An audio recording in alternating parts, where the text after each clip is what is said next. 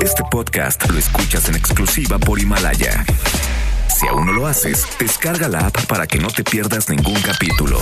Himalaya.com. MBS Noticias presenta. ¡Solución! ¡Queremos solución! Lo que nosotros queremos pues que el gobierno actúe sabiendo dónde están los delincuentes. And we are telling you to act as if you loved your children above all else. En directo con Ana Francisca Vega. Comenzamos.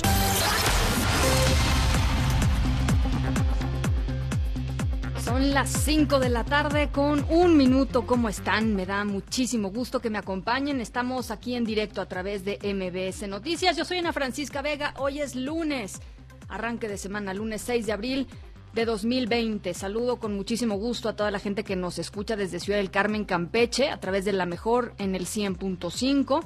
Allá estamos las dos horas completitas de 5 a 7. Y también saludo con mucho gusto a la gente que nos eh, oye desde Reynosa, Tamaulipas, en el 1390 de AM por Notigape. Nuestras redes sociales, les recuerdo para que podamos eh, platicar ahora en tiempos de cuarentena, en tiempos de quédate en casa. Ojalá que, que nos puedan eh, visitar por allá. Arroba Ana F. Vega en Twitter, Ana Francisca Vega Oficial en Facebook, por supuesto todas las redes sociales de MBS Noticias, así tal cual como MBS Noticias.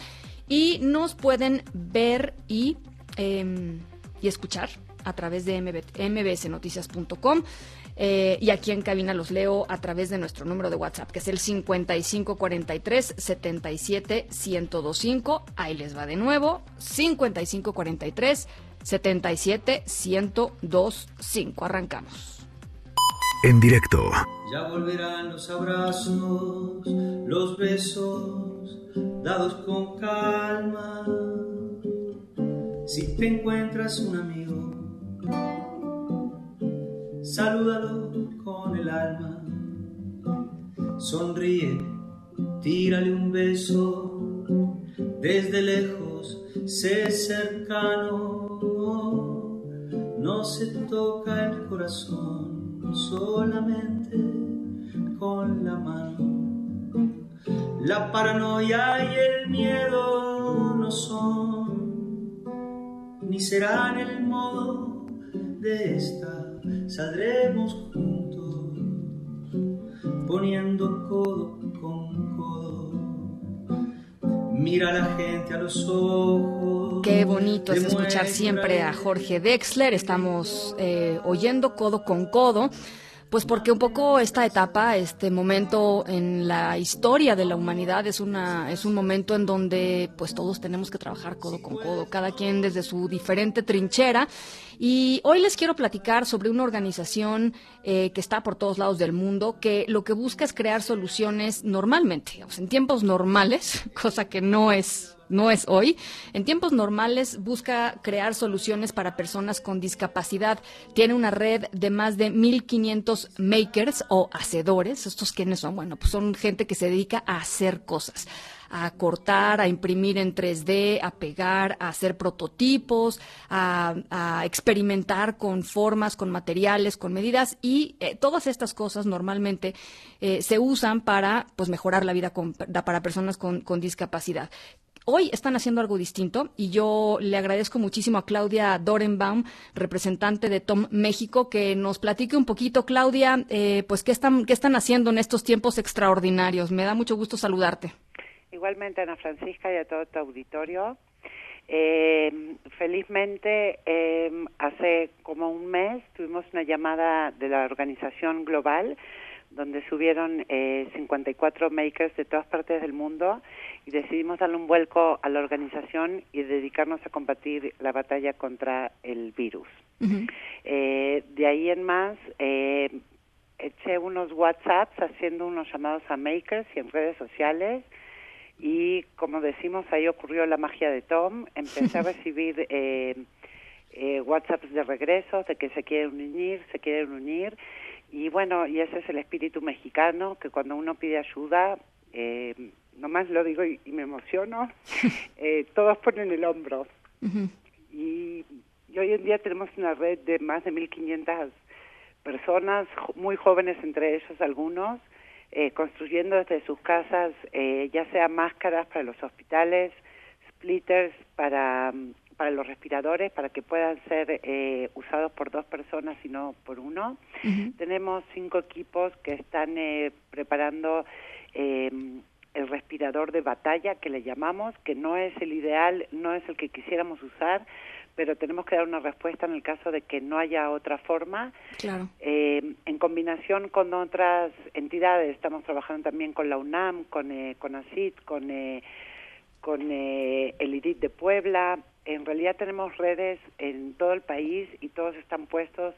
Lo único que queremos nosotros es facilitar que llegue eh, uno de estos prototipos a ser aceptado por los hospitales o por las secretarías estatales. Para toda la gente que nos está escuchando, eh, Claudia, ¿por qué no nos cuentas un poquito qué hace una comunidad maker o una comunidad de hacedores? Porque yo me acuerdo que hace años que escuché por primera vez, dije, bueno, pues, pues todos hacemos, ¿no? sí, este, pero, pero es realmente eh, eh, muy mágico lo que pasa en una comunidad de, de makers y creo que es, es precioso que esté sucediendo justo, justo esto que nos estás narrando eh, en, en México y que sea la propia comunidad la que con su pues con su inventiva, con su creatividad esté llegando a soluciones, pero hay mucha gente que seguramente está como yo hace muchos años que diga, pues no tengo ni idea de qué es esto, ¿no? Pues mira, eh, básicamente yo creo que resurge con este boom de la innovación y sobre todo con la creación de las impresoras 3D, una vez que se hicieron de una forma mucho más accesible al público y la gente hoy en día puede tener una impresora 3D en su casa. Al principio eran extremadamente costosas, todavía hay de forma industrial muy costosas, pero bueno, hay gente que tiene muy buenas máquinas en su casa y esto es una filosofía, es una filosofía que se empezó a expandir también en las escuelas. Hoy en día la mayoría de las escuelas que tratan de dar la mejor educación también eh, usan la filosofía Maker. Y lo que busca es eh, traer soluciones a problemas eh, abandonados por la sociedad.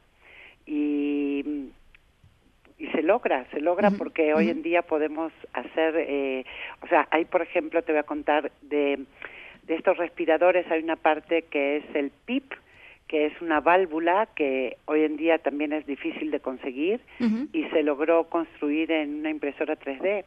O sea que es acercar la tecnología a nuestros hogares y poder hacer magia. Bueno, pues eh, estamos muy muy contentos de poder platicar contigo, de poder compartir esto, porque yo creo que también, Claudia, y no sé qué opines tú, en, momentos de crisis como, como el que estamos viviendo, en momentos en donde hay mucha incertidumbre, en donde también hay muchas carencias, eh, de pronto encontrar que, que la sociedad civil está movilizada, ¿no? Y que está activa y que está viendo para adelante y, planteando soluciones, eh, me parece que es muy muy inspirador y muy necesario, ¿no? En, momentos en donde de pronto, pues sí, ¿no? Quizá no todas las noticias son como quisiéramos que fueran. Así es, y también eh, este, esta batalla nos llevó como a encerrarnos en la casa y muchos pensamos que lo mejor que podemos hacer es quedarnos en la casa y estar tranquilos, cosa que es cierto, es eh, el, llamado más importante, pero también eh, un despertar a los que todavía no han despertado de que desde la casa podemos hacer mucho y que se nos necesita, porque sí tenemos que actuar como eh, si, si, o sea, tenemos que cuidar, nosotros que estamos completamente enfocados al personal de los hospitales y a todas sus necesidades médicas, tenemos que actuar como que si no hubiera con qué trabajar y ver qué con qué los podemos ayudar. ¿Qué más podemos ayudar? ¿Con qué más podemos ayudar? También abrimos una línea de Tom que no se dedica a eso, pero hay tres chicas encargadas de eh, recolectar y llevar comida a los hospitales para que los médicos, para que todo el personal, desde limpieza hasta los médicos, tengan lo que comer. Pues increíble. Claudia, eh, vamos a dejar todos los datos de Tom en nuestras redes sociales para que también los puedan seguir y si se quieren involucrar, gente que nos está escuchando lo pueda hacer. Yo por lo pronto te agradezco muchísimo estos minutos y ojalá podamos mantenernos en contacto en estas próximas semanas. Eh, cuando quieras, Ana Francisca, este, no, no nos va a dar más gusto que se sume muchísima más gente y el que no es maker, el que no es hacedor, lo invitamos a donar en la página de donadora eh, Atom Global. Eh, este dinero lo vamos a usar para impulsar lo de los respiradores y para entregar material de a los hospitales. Bien, pues eh, esa también la vamos a compartir en redes, por supuesto, claro. Te agradezco muchísimo y vamos México, porque sí vamos a poder. Con, Un abrazo. con la ciudadanía que tiene México vamos a poder. Muchísimas gracias. Un abrazo. Un abrazo muy, muy cariñoso. Las 5 con 10. Noticias en directo. Bueno, México suma ya 94 personas muertas por coronavirus, 2.143 casos confirmados de contagio y 5.209 pacientes eh, que están eh, pues enlistados como sospechosos. Chihuahua reportó sus primeras dos muertes por coronavirus. Campeche y Guanajuato reportaron respectivamente una muerte y en Nuevo León falleció una persona más por COVID-19. Esto sumó entonces cuatro fallecimientos en, Nuevo León por coronavirus. Ayer domingo, el subsecretario de Salud y vocero eh, pues del coronavirus eh, en esta en esta crisis aquí en México estimó más o menos en cuánto tiempo estaríamos transitando de fase 2, en donde nos encontramos, a fase 3. La única manera de disminuir la intensidad de la transmisión es quedándonos en casa, manteniéndonos lejos uno de otro físicamente, porque después va a venir la fase 3. La epidemia no se ha acabado y como hemos dicho también en repetidas ocasiones, debemos estar preparados para una epidemia larga. Entonces sí, no hay duda, lo he dicho todos los días prácticamente, la epidemia, la parte más intensa de la epidemia, todavía no ha llegado. En las estimaciones precisamente matemáticas hemos calculado que a finales de abril, prácticamente en la primera semana de mayo, es donde vamos a tener la mayor transmisión. Bueno, pues ayer eh, les um, eh, hicimos una transmisión especial, eh, mis compañeros y yo, Luis Cárdenas, Manuel, uh, Manuel San Martín, Manuel López Albantín y Pamela Cerdeira ayer con este pues informe y pues uno asumía, porque los habían dicho así, el plan emergente para, para enfrentar eh, el coronavirus. Eh, resultó, pues como todos sabemos, un plan eh, pues muy, muy pues muy corto, muy cojo para la crisis, para el tamaño que estamos enfrentando. Y el presidente dijo que lo que presentó ayer, para reactivar eh, a la economía mexicana se va a replicar en otros países porque dice protege a los que menos tienen con acciones como por ejemplo mantener apoyos sociales. Después también una de las pues de los anuncios más debatidos entre expertos y líderes de opinión es esta promesa de crear dos millones de empleos en los próximos nueve meses en medio de esta crisis otorgar eh, más de dos millones de créditos de vivienda y a trabajadores formales e informales, además de bajar sueldos de altos funcionarios y eliminar aguinaldos desde subdirectores hasta el presidente, más allá de que pues esto esté dentro de la Ley Federal del Trabajo, eh, que ese ya es otro, otro de los temas. Eh, el presidente defendió hoy lo que presentó ayer. Estamos pensando que va a ser un modelo a seguir para otros países, porque lo que estoy viendo es que se está derrumbando el modelo neoliberal, porque eso es lo que está pasando. El coronavirus precipitó la caída de un modelo fallido, por eso la crisis mundial, en todo sentido. No es posible que afecte tanto una pandemia.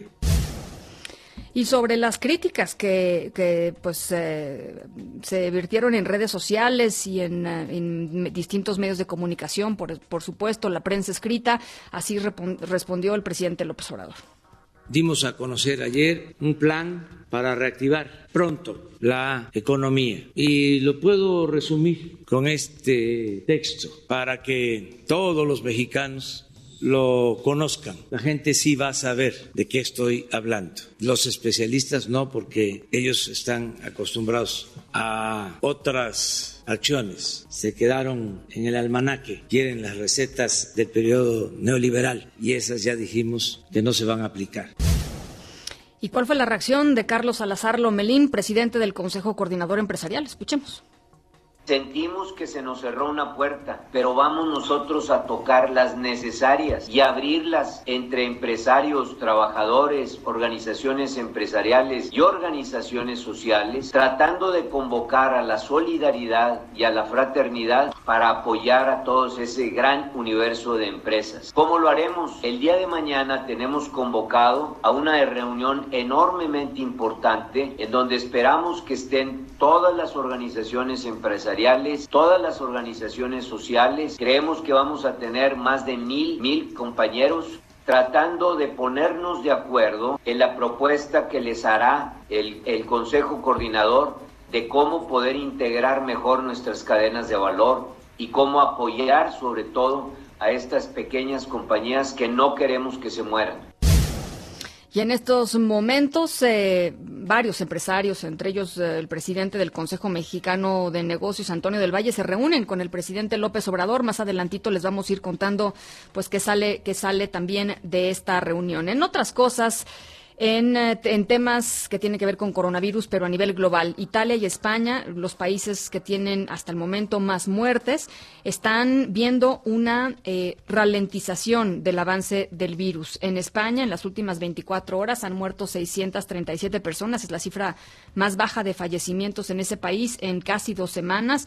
Italia reportó en las últimas 24 horas 3.599 contagios eh, es el número también más bajo de casos diarios desde el pasado 17 de marzo. Y este es el mensaje mm, eh, muy interesante que mandó un alcalde de una pequeña ciudad italiana que se llama Delia, que queda en el, sur de, Italia, eh, a los ciudadanos que no respetan la cuarentena. Vamos a escucharlo. Moltissimi di voi hanno fatto dei cartelloni scrivendo andrà tutto bene. Muchos de ustedes han hecho carteles que dicen, va a ir todo bien. Muchos los escriben en Facebook, en los mensajes. Pero yo quisiera entender, ¿cómo es que irá todo bien? ¿Cómo irá todo bien si seguimos saliendo todos los días a hacer las compras, cuando la compra habría que hacerla cada 10 días? ¿Cómo iría todo si todos los días salen tantas personas a comprar cigarros? Ok, en lugar de comprar, no me meto en su vicio. Compran varios y los llevan a casa en lugar de salir para ir a comprar los cigarros cada día.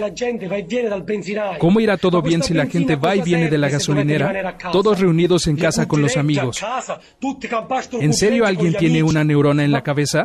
¿Hay alguna neurona o están todas apagadas?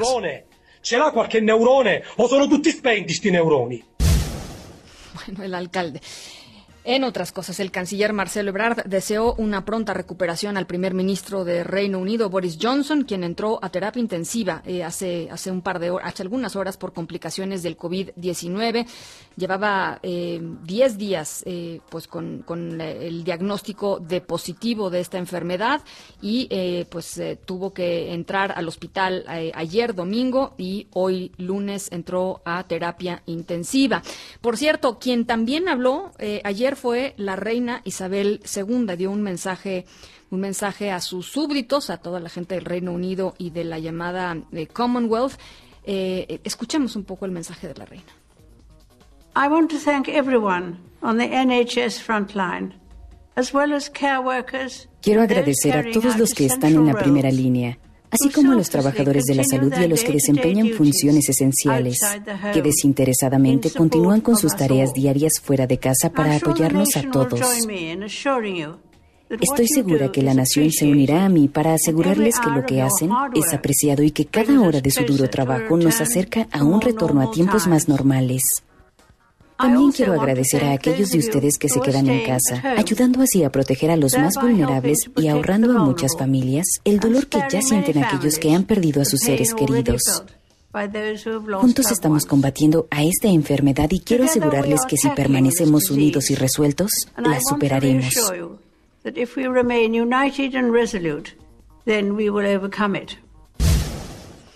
Parte del mensaje de la reina Isabel II. La saxofonista oaxaqueña Marilena Ríos pidió a la sociedad estar en alerta por el proceso que se seguirá contra el exdiputado priista Juan Antonio Vera Carrizal, acusado de ser autor intelectual del ataque con ácido en contra suya eh, en septiembre pasado. Evelyn Aragón, te saludo con mucho gusto hasta Oaxaca. ¿Cómo estás? Platícanos.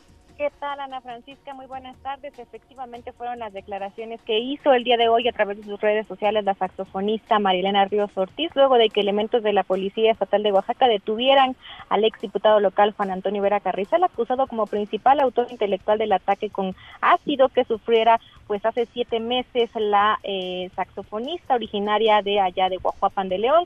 Al menos esto fue lo que se difundió antes del mediodía por parte de las autoridades de la Policía Estatal, quienes a través de las redes sociales también informaron sobre los hechos e incluso difundieron un par de fotografías donde se puede ver al empresario gasolinero sin esposar, vestido con pantalón oscuro y una camisa blanca de manga larga, portando un cubrebocas. La detención de Juan Vera fue confirmada por el gobernador del estado, Alejandro Muradino Hinojosa, a través del Twitter y aseguró que el empresario gasolinero enfrentará la justicia oaxaqueña por la agresión en contra de la saxofonista. Aseguró que habría una conferencia de prensa que aún estamos esperando la prensa local, mientras que algunas versiones pues extraoficiales manejan que fue una entrega voluntaria la de el empresario gasolinero. El pasado miércoles trascendió también la captura de Rubén L., alias El Charres, quien habría recibido órdenes de Juan Vera y su hijo para contratar a las dos personas que realizaron el ataque en contra de la saxofonista y que ya se encuentran detenidos desde el mes de diciembre pasado. Se trata, Ana Francisca, de la cuarta detención y solo estaría pendiente la captura de Juan Vera Hernández, hijo del ex diputado local por el PRI, de los cinco señalados como autores materiales e intelectuales de la agresión de María Elena, que hoy padece, pues bueno, las secuelas de este inédito ataque aquí en la entidad oaxaqueña. A través de las redes, como bien comentabas, pues bueno, Marilena agradeció de primera cuenta a la sociedad todo el respaldo que le han brindado y pidió, por supuesto, que permanezcan alertas al proceso que a partir de ahora se inicia a fin de que no exista pues ningún cabo suelto ni manera de desvirtuar la verdad. El mensaje fue dirigido al gobernador Alejandro Murat, al fiscal de Oaxaca Rubén Vasconcelos, también a los titulares de seguridad pública y del Tribunal Superior de Justicia. Lo mismo hicieron organizaciones sociales como el Grupo de Estudios para la Mujer, quienes aseguraron que el ataque con ácido en contra de la saxofonista, bueno, es el resultado de una fuerte demanda social en la que la ciudadanía expresó su repudio totalmente ante una violencia feminicida que se ampara pues en el abuso de poder. También cuestionaron un poco este asunto de la detención, particularmente las características que aseguran pues no cumple con los elementos mínimos de un protocolo de seguridad, ya que el inculpado pues fue presentado sin esposas y en una, en una serie de fotografías que parecían más de redes sociales que de otro tipo de cuestión y pues bueno, se pronunciaron por supuesto por una justicia integral para María Elena Ríos. Este es el reporte desde Oaxaca, Ana Francisca. Pues como dice María Elena, a seguir muy de cerca el caso, a seguir muy de cerca el juicio y esperemos que la fiscalía lo arme bien, ¿no? Yo creo que esa es la otra. Efectivamente, Ana, y ese ha sido pues el reclamo de mucha gente aquí en Oaxaca y bueno, en toda la República, que la verdad es que se ha visto pues muy conmovida con el caso de Marilena Ríos. Totalmente. Pues vamos a seguirlo muy de cerquita. Gracias, Evelyn. Gracias a ti, muy buena tarde. Un abrazo. La Fiscalía General de Justicia de Sonora está investigando el homicidio en Nogales de Ana Paola, una pues una chiquita, una adolescente de 13 años que se quedó en su casa. Imagínense ustedes en esta cuarentena, en este quédate en, casa, mientras su mamá pues salía a hacer las compras. Eh, sola, porque pues, no, el chiste es que no salga la mayor cantidad de gente posible. Cuando regresó la mamá, pues la halló muerta, asesinada a su hija, em, sexualmente eh, con, huellas de, violencia sexual, en fin, un, caso eh, trágico, espantoso de, de violencia de género. Ella estaba en su casa y ahí fueron y la mataron. Felipe Larios, te saludo con gusto hasta Sonora, ¿cómo estás? Muy bien, Ana, Francisca, muy buenas tardes. Pues en efecto, la Fiscalía General de Justicia de Sonora investiga el asesinato de una menor de 13 años de edad. El hecho ocurrió en Nogales, en la frontera, cuando desconocidos irrumpieron violentamente la residencia donde vivía la menor. Trascendió que el equipo de fiscales especializados en feminicidios cuentan con pistas para ubicar a los pandilleros que además ultrajaron en vida el cuerpo de la menor. La primer respondiente en la escena del crimen fue la Policía Municipal de Nogales. En la recámara de la Casa de la Colonia Real, los uniformados reportaron que Ana Paula había sido atacada con lujo de violencia. Pues desde la tarde del 2 de abril que ocurrió el hecho, la noticia del asesinato de la menor impactó las redes sociales, pidiendo desde luego justicia tanto para la menor como para la familia. Cabe citar que en 2019 Sonora terminó en el noveno lugar en cuanto a este tipo de asesinatos, eh, una, un incremento bastante sustancial. Y tenemos que mencionar que en el 2020 van siete mujeres asesinadas. Este es el reporte desde Sonora en plena cuarentena. Que además eh, pues ha impactado eh, pues, evidentemente a nivel nacional, pero supongo que pues que la gente de Sonora, la gente de Nogales está dolidísima con este con este asunto y preocupadísima de que algo así pueda suceder, ¿no? desde luego porque el asesinato ocurrió a las 18 horas y eh, pues eh, eh, hay un toque de queda este, en prácticamente todo el estado de Sonora y las agencias policiales pues este se aplican a que no ande gente en la calle, pero finalmente los pandilleros lograron introducirse a la casa en la colonia real de la niña esta y pues ese fue el desenlace, Ana Francisca. Qué horror. Pues eh, vamos a seguir también muy de cerca este caso, Felipe. Te agradezco mucho por lo pronto el reporte. Muy buenas tardes. Gracias, muy buenas tardes. Son las 5 de la tarde con 25 minutos. Estamos aquí en directo. Yo soy Ana Francisca Vega. Vamos a la pausa, regresamos. Banorte se pone en tu lugar. Si lo necesitas, posponemos tus pagos por cuatro meses. En tu tarjeta de crédito, tus créditos hipotecario, de auto, tu crédito de nómina y personal, y para tu crédito PIDE. Conoce los requisitos en banorte.com o llama al 8181-569-691. Banorte, juntos no, unidos sí. En un momento continuamos en directo con Ana Francisca Vega. Continúas escuchando en directo con Ana Francisca Vega por MBS Noticias. Bueno, uno de los temas importantes en, esta, en esta progresión de la, de la epidemia en nuestro país tiene que ver con las fases y tiene que ver con las políticas que se vayan implementando en cada lugar para eh, pues ir controlando de la mejor manera eh, este brote de coronavirus. Eh, expertos de la, de la UNAM hace, hace unos días hablaban de la importancia de plantear eh, atenciones escalonadas, es decir, fijarse en cómo estaba desarrollándose el virus en distintas zonas geográficas del país para entonces aplicar medidas, las medidas correspondientes a, pues, a, digamos, al, brote que estaba, que estaba viéndose eh, eh, en la calle. ¿Por qué? Pues porque evidentemente si se adelantan o se atrasan las medidas, pues son mucho menos efectivas para atacarla. Bueno, eh, vamos a platicar un poquito sobre este tema con Gustavo Cruz Pacheco, el doctor Gustavo Cruz Pacheco, investigador del Instituto de Investigaciones en Matemáticas y en Sistemas de la UNAM, que justamente tiene pues esta esta visión de la importancia de tomar decisiones de forma escalonada. ¿Cómo está, doctor? Me da mucho gusto saludarlo. Buenas tardes.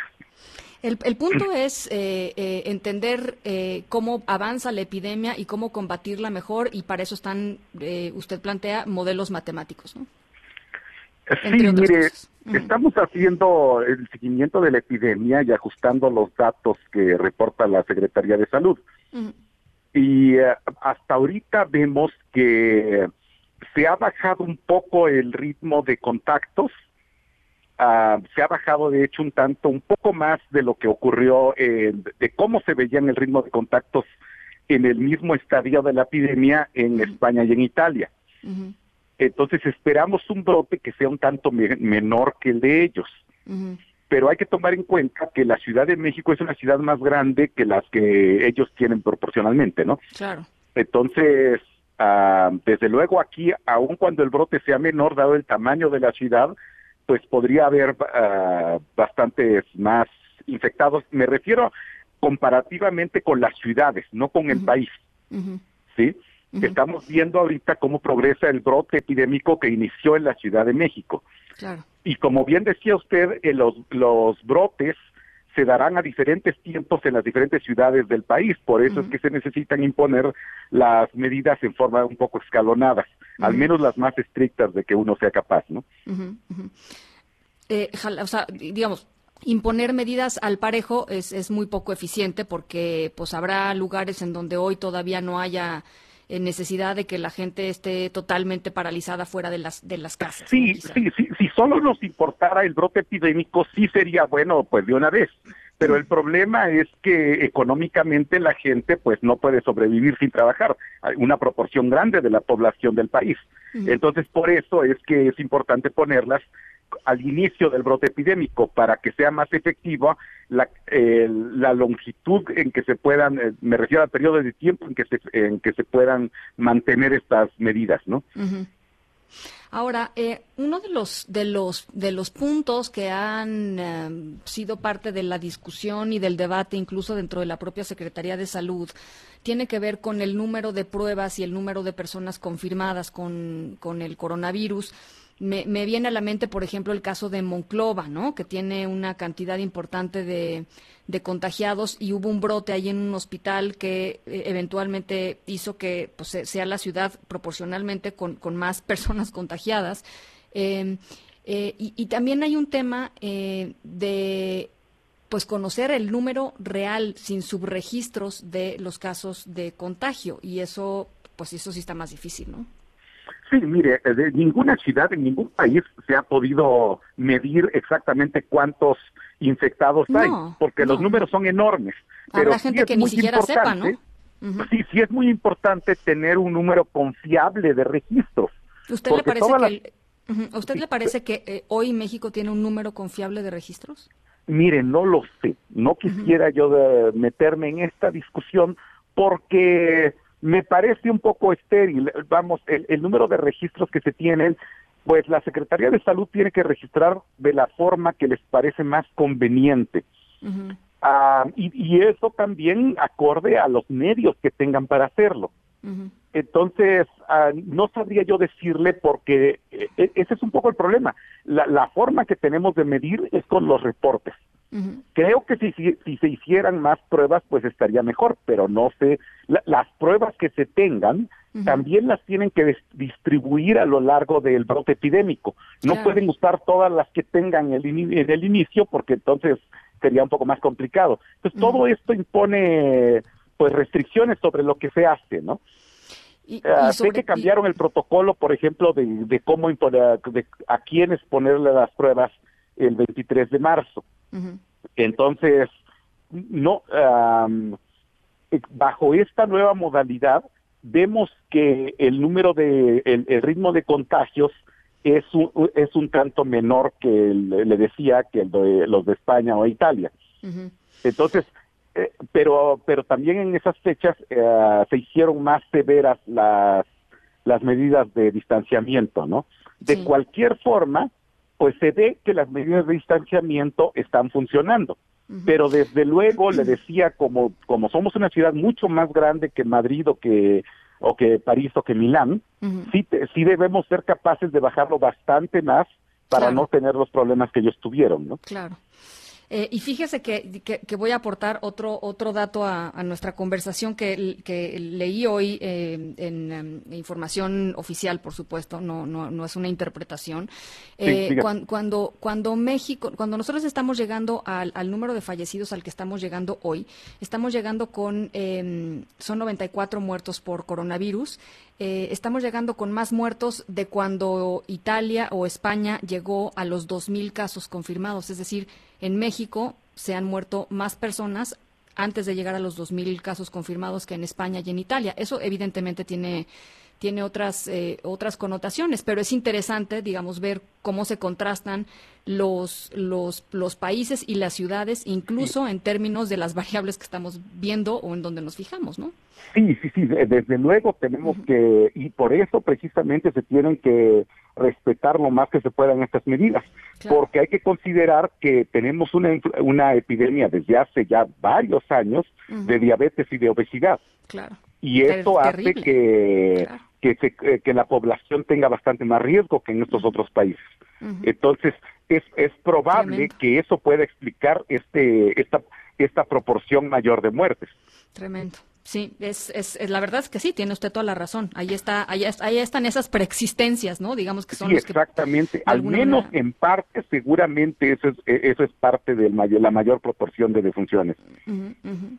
Bueno, pues muy interesante, doctor. Le agradezco mucho estos minutos eh, y, le mando le mando un abrazo. Gracias por compartir eh, esto con nosotros. Encantado. Hasta luego. Gustavo Cruz Pacheco, investigador del Instituto de Investigaciones en Matemáticas y en Sistemas de la UNAM, parte del grupo que está siguiendo desde la UNAM esta, esta epidemia de coronavirus en el país. En directo. Monterrey, Monterrey de mis amores, faltaba un chotis en tus canciones. Monterrey con tu cerro de la silla, obispado y tus rutas de García. Monterrey, Monterrey de mis amores, yo te voy a cantar esta canción por la gracia que tienen tus mujeres. Ellas saben querer de corazón. En la plaza. Bueno, nuestra historia sonora de hoy tiene que ver con algo que sucedió en Monterrey, por supuesto. Ahí, este, al pie del, eh, del Cerro de la Silla. Eh, los tiempos de cuarentena, estarán ustedes de acuerdo conmigo, eh, hay, hay momentos en donde uno se pone muy creativo, ¿no? Cuando uno tiene que pasar mucho tiempo en, en casa en esta pues en este esfuerzo colectivo de, de bajar la curva de, de, contagios y no salir pero pues hay antojos hay antojos y los mexicanos somos muy de antojos. Este, ya verán de qué se trata nuestra historia sonora de hoy. Tiene que ver con algo que pasó en, eh, en Monterrey. Em, la verdad está muy simpático. Eh, se, se, los platico en un ratito más. Por lo pronto los dejo con Monterrey de mis amores. Vamos a la pausa a las 5 con 36. Regresamos.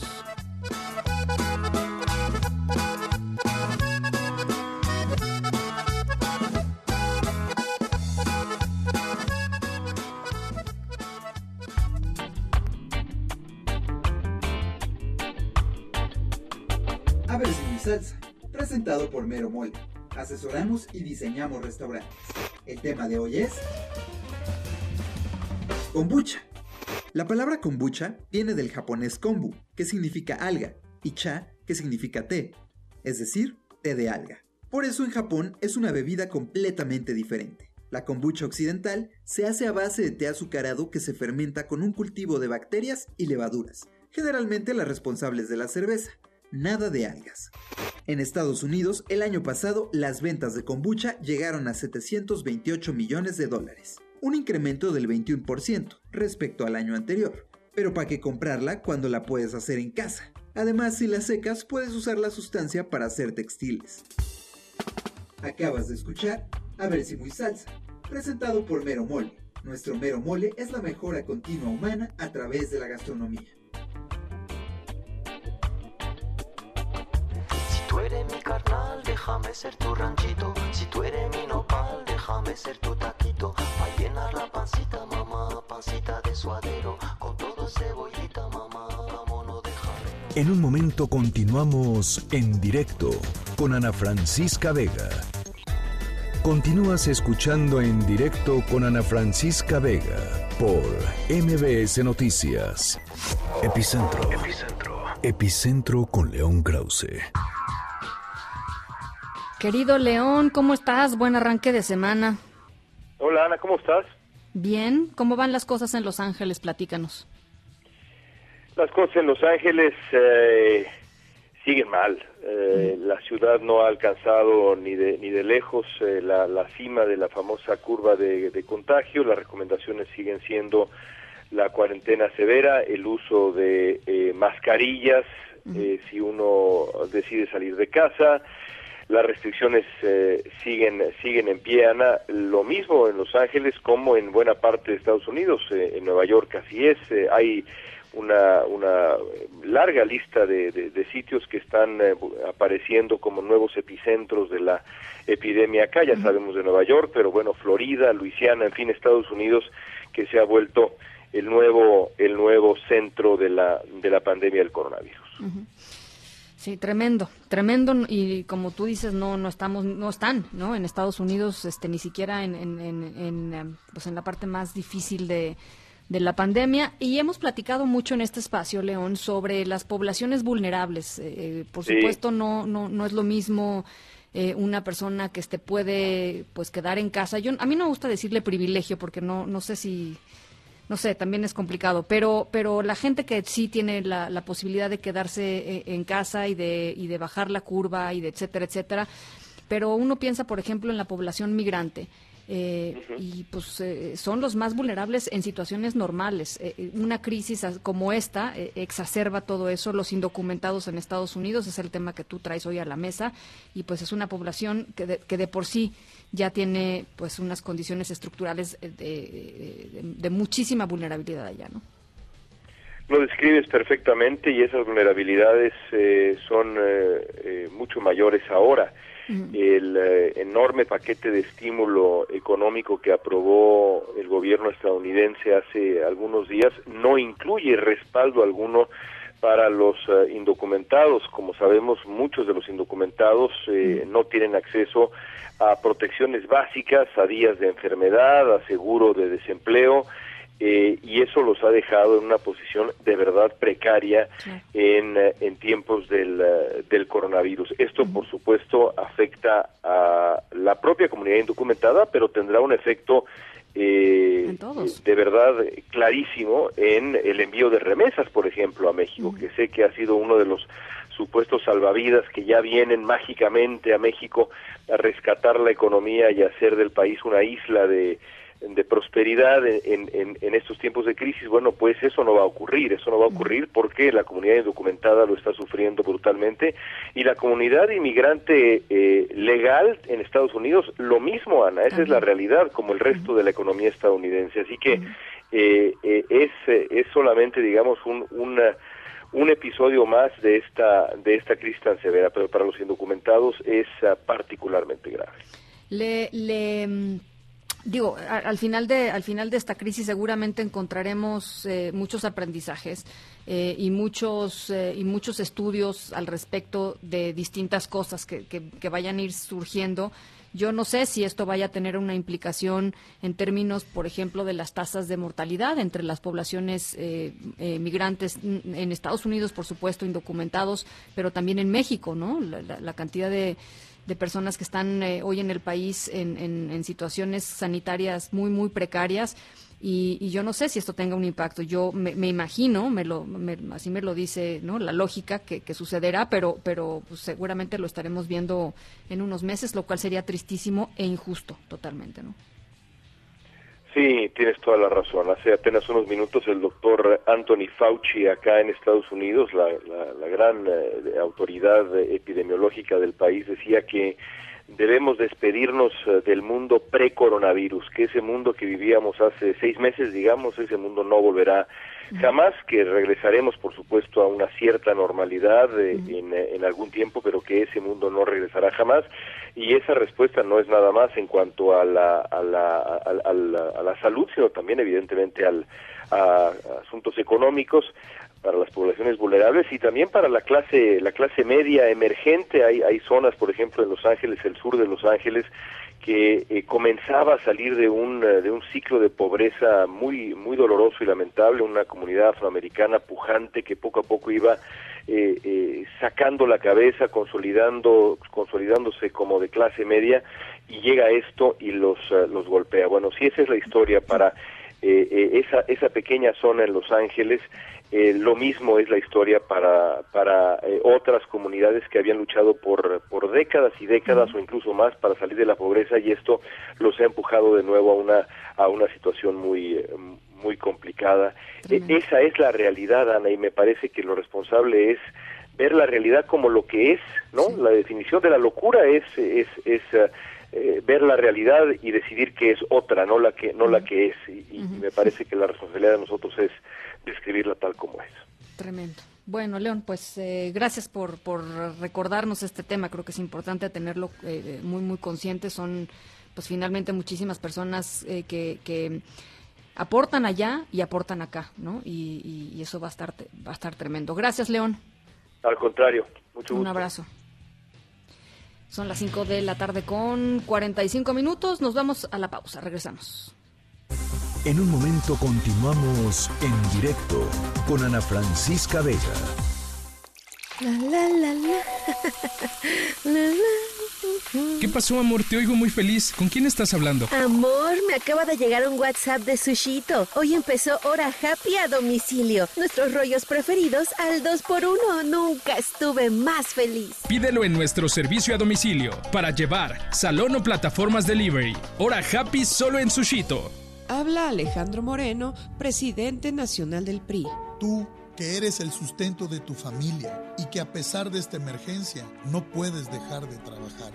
No hay tiempo que perder. Desde el PRI proponemos la eliminación del pago de impuestos y cuotas durante toda la emergencia, un apoyo especial a los pequeños comerciantes y la creación de un fondo de desempleo.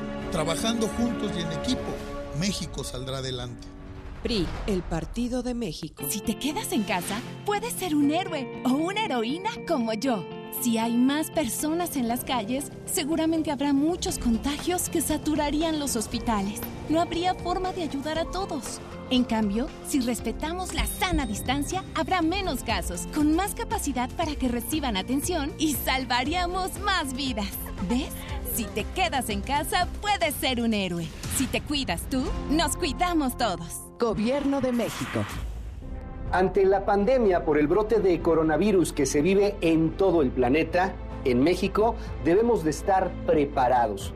Hay que tomar todas las precauciones y, por supuesto, hacer caso de lo que digan las autoridades. En una crisis como la actual, todos debemos estar unidos como sociedad. Los mexicanos sabemos enfrentar los desafíos que nos vienen por delante. Son días complicados para todo el mundo. La preocupación aumenta, pero juntos saldremos adelante como siempre lo hemos hecho. Trabajemos en equipo, unidos y con el mismo objetivo porque México es grande y su gente más. Las adversidades demuestran nuestro carácter y fortaleza como nación. La salud de México y sus ciudadanos es lo más importante. Estemos unidos, seamos responsables y tomemos conciencia. Cuidémonos los unos a los otros, por ti, por tu familia, por nuestro país. En MBS Noticias te mantendremos informado en todo momento porque estamos contigo y estamos con México. Inició la fase 2 de la epidemia de COVID-19 y tu ayuda es muy importante. Hola, soy Susana Distancia. Puedes trabajar y estudiar desde tu casa, aprender nuevas habilidades viendo videos o tomar cursos en línea. Incluso puedes participar en servicios religiosos. No lo olvides, mientras más tiempo nos quedemos en casa, más rápido venceremos al coronavirus. Ayúdanos, quédate en casa. Tiempos cedidos por el Poder Judicial de la Federación. Gobierno de México.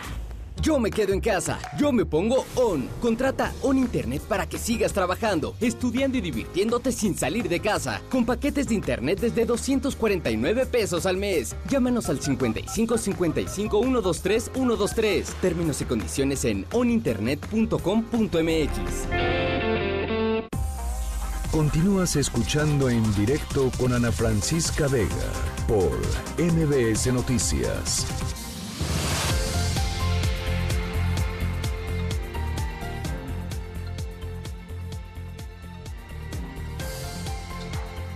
Bueno, pues hace unos días eh, eh, escuchábamos al gobernador de, Nayarit diciendo que había pues eh, turistas de Jalisco que pues bueno, voy a repetir la frase, pero que básicamente no tenían vergüenza porque estaban saliendo de Jalisco rumbo a las, las playas, las, la costa Nayarita, divina, sobra decirlo, para vacacionar en pleno en plena cuarentena y además decía el gobernador que tenía eh, información de que dentro de las personas que habían estado pues saliendo en este éxodo desde Guadalajara había personas infectadas con COVID-19. Así es que bueno, pues evidentemente se armó toda una toda una polémica, se les pidió a todas estas personas pues digo, de entrada entender que esto no son vacaciones y que hay que regresarse a su casa y que hay que quedarse en casa y que si uno está enfermo, con mayor razón. Bueno, eh, pues por temor a contagiarse de este coronavirus, los pobladores de Sayulita, ahí en el municipio de Bahía de, de Banderas, en Nayarit, eh, cerraron el paso a vacacionistas que este, estaban intentando llegar durante esta cuarentena. Aurora Candelas, te saludo con gusto hasta Nayarit. Platícanos cuál es la situación en este momento. Así es, buenas tardes, Ana Francisca. Y sí, la situación en este momento es, eh, como lo comentabas, este llamado que hizo el gobernador a que no visiten eh, turistas de otros eh, lugares, el Estado, la entidad sigue en pie.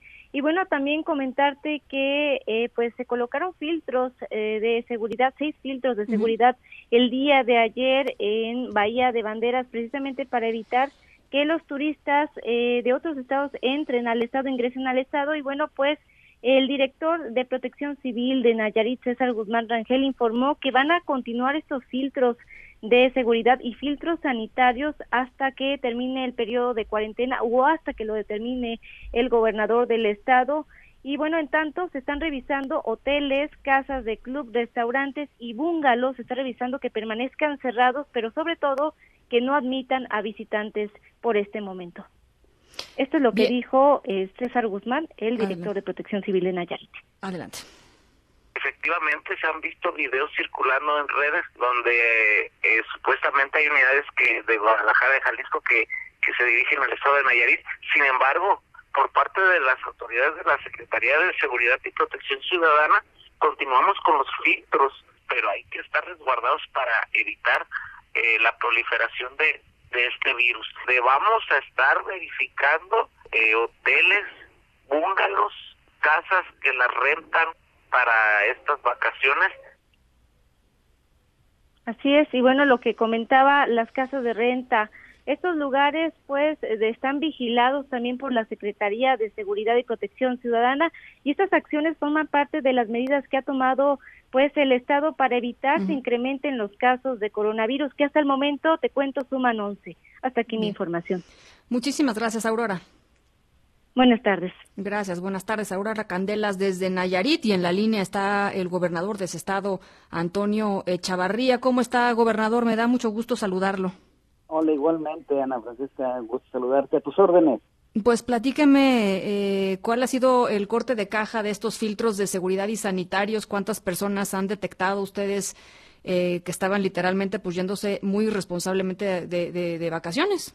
Fíjate que afortunadamente han sido positivos y repito, sin, sin el afán de que que nos veamos mal, es una contingencia no solamente de la Riviera Nayarit, ni de Nayarit, ni de México, es del mundo.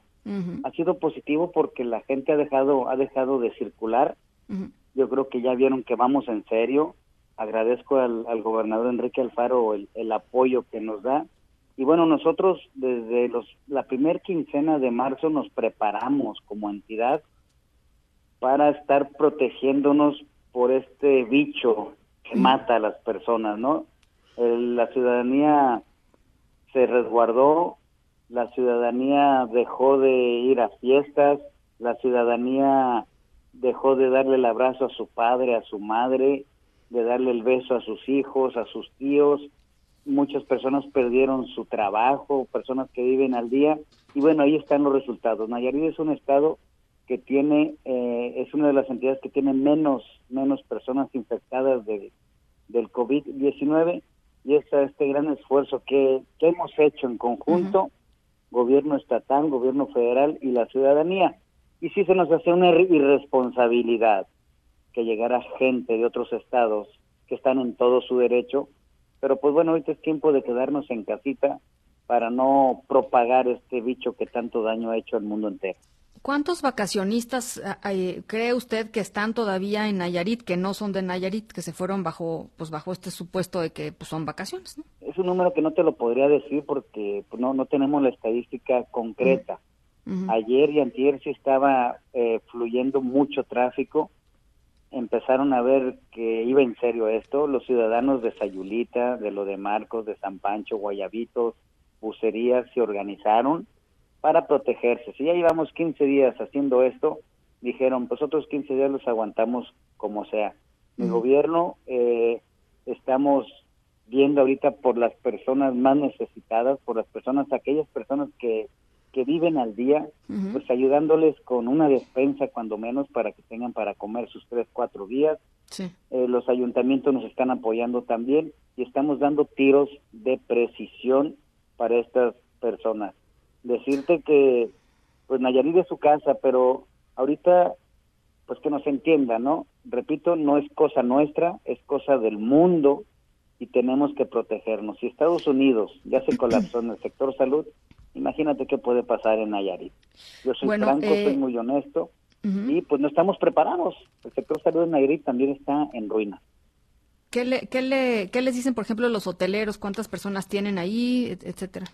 ¿Los van a sacar? Aquí en la Ciudad de México, el INVEA pues fue literalmente de, hotel en hotel a, verificar que la gente se saliera. Sí, los hoteles están prácticamente cerrados. los hoteles están cerrados. Estas personas que han llegado acá a Bahía de Banderas, la Riviera Nayarit, son personas que tienen sus condominios o sus, o sus departamentos. ¿Qué hicimos?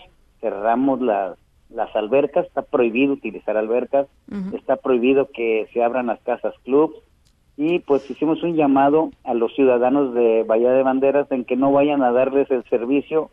¿Y qué servicio hablamos? Pues el de Uber, taxi, eh, que les tiendan camas, que les hagan de comer, porque imagínate, estas pobres personas que dan el, el trabajo, pues se nos pueden infectar y es donde se nos puede propagar este bicho, pues es la preocupación, han entendido, lo han tomado a bien y estoy seguro que la vamos a sacar adelante. Bueno, eh, oiga, aprovechando que lo tengo en la línea, gobernador, eh, supongo que escuchó ayer el mensaje del presidente López Obrador, el, informe y lo que él planteaba como plan emergente. ¿Qué le pareció? Sí, a ver, este, pues sí, el, el, señor presidente lleva, es su quinto informe que hace. Él dijo que él iba a estar informando cada tres meses eh, lo que han hecho, lo que, lo que han hecho, lo que han, ya hicieron y lo que van a hacer. Yo creo que nos va a salir con alguna este, respuesta positiva para poder ayudar a los pequeños empresarios. Yo antes de ser político, yo soy empresario. En, el contexto de gobierno del Estado, ya hicimos un planteamiento donde multas, impuestos, recargos, etcétera, pues ya los vamos a, trasladar hasta diciembre, algunos de ellos, para que estos eh, empresarios pequeños aliviarles, ¿no? Pues puedan, puedan, puedan agarrar algo de liquidez y se pueden reactivar económicamente. Pero yo creo en la palabra de nuestro presidente y yo estoy seguro que nos dará buenas noticias. ¿Lo sintió usted como en esa tesitura ayer? Lo conozco, tengo 20 años conociéndolo. Es una persona que le gusta ver las cosas directamente, él, él personalmente, escucha y con base en ello empieza a tomar decisiones. Estoy seguro que él va a seguir andando en la calle y lo que el pueblo le diga, él es el, eso es lo que él va a hacer. Oiga, eh, usted hablaba, eh, gobernador, de el, tema de los próximos 15 días y, todo el mundo tiene en mente un poco el 30 de abril como, como una fecha en donde se iban a hacer anuncios importantes. Y lo, y lo digo sobre todo en términos como usted lo dijo, de la gente que vive al día, que quizá aguante los próximos 15 días con la despensa que le otorga el gobierno estatal o con algún otro apoyo o ayuda de los gobiernos municipales, etcétera, pero después de 15 días, pues yo no sé quién va a aguantar, ¿no? La gente que vive al día es, es muy complicado que pueda que pueda hacerlo. Y si a eso le sumamos que a partir del finales de, este mes es cuando se supone que la pandemia va a estar más, eh, eh, el número de contagios va a ser más grande, pues con mayor razón tendría que estar la gente en, casa y ahí es donde se, se, va a empezar a, pues a sentir el, rigor, ¿no? Sí, sí, va a estar duro. Repito, nosotros estamos dando por el momento tiros de precisión. ¿Qué es eso? Yo me junté con los líderes sindicales, PTM, CATEM, que son los fuertes en Nayarit, para que me digan esas personas que viven al día y estarles apoyando. Se, va a escuchar feo, una despensa, pero pues mientras la gente traiga algo en su pancita, traiga sus niños tengan algo que comer, pueden estar tranquilos y no queremos llegar al desbordamiento social. Tenemos que, que dar lo, lo que pueda dar el gobierno del Estado, lo que pueda dar los ayuntamientos de aquí de, de Nayarit, pues para contenerlo si esto se nos llega a alargar a más del 30 de abril, sí va a estar dura la situación. Bueno, pues yo le agradezco por lo pronto que nos haya tomado la llamada. Ojalá podamos conversar un poco más adelante, gobernador. Con todo gusto, estoy a tus órdenes. Le mando un abrazo, gracias. El gobernador de Nayarit, ya lo, ya lo escucharon, si se, si se tarda más de, pues de lo que se va a tardar. Eh, las cosas se pueden poner muy difíciles pues sí, ahí está la visión del gobernador Antonio Echevarría de Nayarit. Nos vamos a otras cosas. En directo.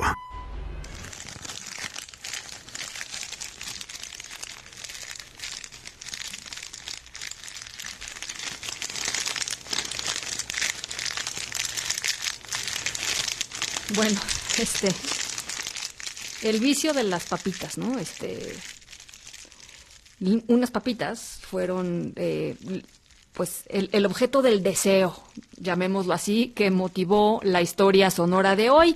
Un hombre allá en, en, Monterrey, en Nuevo León, pues literalmente no podía con el antojo de, comerse unas, unas papitas. Eh, pero pues no, no podía salir a comprarlas por, por el tema de, de, la cuarentena, por el tema de quedarse en casa. Y la tienda estaba realmente muy, muy, muy cerca de su casa. Ahí se abre la pregunta. ¿Qué harían ustedes para conseguir unas papitas? Literalmente muy, muy, muy cerca de, la casa. Este hombre sí hizo, sí hizo eh, gala de su, de su creatividad. En un ratito más les platico qué fue lo que se le, se le ocurrió a este señor eh, por, por el, híjole, por el antojo, por el antojo. Son las seis de la tarde con un minuto, nos vamos a la pausa, estamos en directo.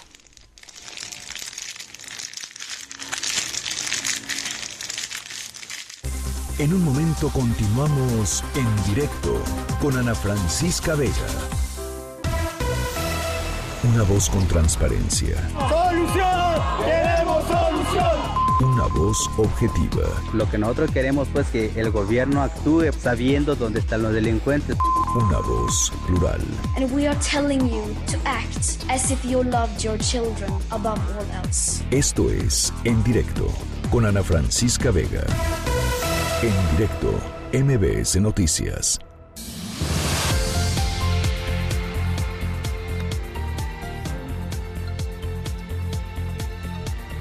Son las 6 de la tarde con 6 minutos. Gracias por seguir con nosotros aquí en directo a través de MBS Noticias, contigo en casa, por supuesto. Estamos aquí en directo. Yo soy Ana Francisca Vega. Hoy es lunes, arranque de semana, lunes 6 de abril del 2020.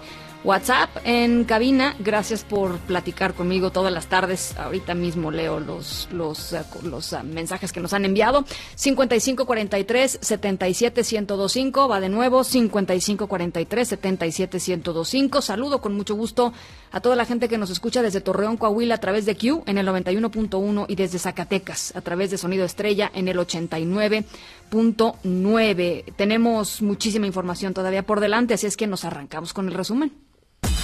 Noticias en directo. El estado de Chiapas tiene su primera muerte por coronavirus. Se trata de un hombre de 55 años, originario de Comitán, que de acuerdo con las autoridades estatales se negó a ser intubado como se necesitaba médicamente y se negó por creencias religiosas. Chihuahua reportó sus primeras dos muertes por COVID-19. Campeche y Guanajuato, una muerte respectivamente. En México suman ya 94 muertos en el país y 2.143 casos confirmados de contagio. El presidente Andrés Manuel López Obrador está en reunión esta tarde con representantes del sector empresarial. Rocío Méndez, ¿cómo estás? Te saludo con muchísimo gusto. Platícanos. Ana, ¿qué tal? Muy buenas tardes. Fue buena reunión, tuvimos buen diálogo, señaló escuetamente Antonio del Valle Perochena, presidente del Grupo Caluz y líder del Consejo Mexicano de Negocios al salir de una comida en Palacio Nacional, encabezada por el presidente Andrés Manuel López Obrador y en donde también participaron Valentín Díez Morodo, presidente del Consejo Empresarial Mexicano de Comercio Exterior, Inversión y Tecnología y del Instituto Mexicano para la Competitividad, así como Alejandro Bayeres, del Grupo Nacional Provincial y Emilio Azcarra Gallán, presidente del Consejo de Administración de Televisa. Esta reunión, Ana, duró poco más de dos horas y se da un día después de que el primer mandatario dio a conocer su plan para reactivar la economía ante los estragos en las finanzas del país dejados por la emergencia sanitaria. Escuchemos a don Antonio del Valle. Adelante. Fue buena reunión, tuvimos muy buen diálogo. Todo lo que pudimos escuchar de este encuentro que ya concluyó prácticamente hace como unos 20 minutos. Rocío, ¿alguna alguna pista de algún Nada, nada, un cambio? Tenemos que esperar al día de mañana que el presidente pueda ser consultado en la conferencia matutina, esperando que podamos tener más idea de cuál fue el tono de este encuentro. Como tenemos nada más como como como como cruces formales, pues el plan que presentó el día de ayer el presidente que ha generado una gran cantidad de reacciones en el sector empresarial e industrial y por supuesto lo que habrán sucedido aquí en cuanto a las conversaciones que esperemos conocer a partir de la voz del presidente el día de mañana. Las reacciones, Rocío, eh, del sector privado básicamente negativas frente a lo que lo expuso el presidente ayer, ¿no? Eh, pues hay de todo tipo, me parece. Hay de todo. Ah, a ver, platícanos. Eh, creo que el sector empresarial lo trae la perspectiva en otra fuente, pero por lo pronto aquí lo que conocimos del día de ayer fue la presentación de un plan que tiene desde la perspectiva de los que participaron en un encuentro eh, del pasado la pasada semana donde se planteaban una serie de iniciativas que aparentemente no fueron tomadas en consideración, pero que nos contaste, ¿no? Que estábamos esperando la que saliera el sector empresarial en este terreno. Que estabas que estabas este, esperando tú afuera del Palacio Nacional a que saliera Carlos Salazar Lomelín, ¿no? En ese momento en esa, esa reunión. lo que pudimos conocer fue también muy muy breve por parte de don Carlos que se había entregado un proyecto que hasta donde tenemos comprendido, tuvo que haber sido considerado en la presentación del día de ayer, una cobertura que se hizo por parte de MBS de manera muy puntual y que evidentemente pues habrá que analizar a consideración a partir de lo que ha dicho el sector empresarial en este Te agradezco mucho. Aquí tenemos la voz de la Presidencia de la República, Ana. Te agradezco, sí, lo sé, Rocío, nada más pensé que quizá había este por ahí alguna otra interpretación que saliera desde esa fuente. Te agradezco mucho, Rocío. Muchas gracias, Ana. Un abrazo. La secretaria de Gobernación, Olga Sánchez Cordero, afirmó que micro, pequeñas y medianas empresas recibirán respaldo del gobierno federal después de reconocer que el sector empresarial del país, esto que platicaba yo con Rocío Méndez hace un par de minutitos, no quedó satisfecho con el plan de reactivación económica. Esta es Olga Sánchez Cordero. Tenemos claro que los micro y mediano empresarios son los que generan la mayor parte de los empleos y de la riqueza.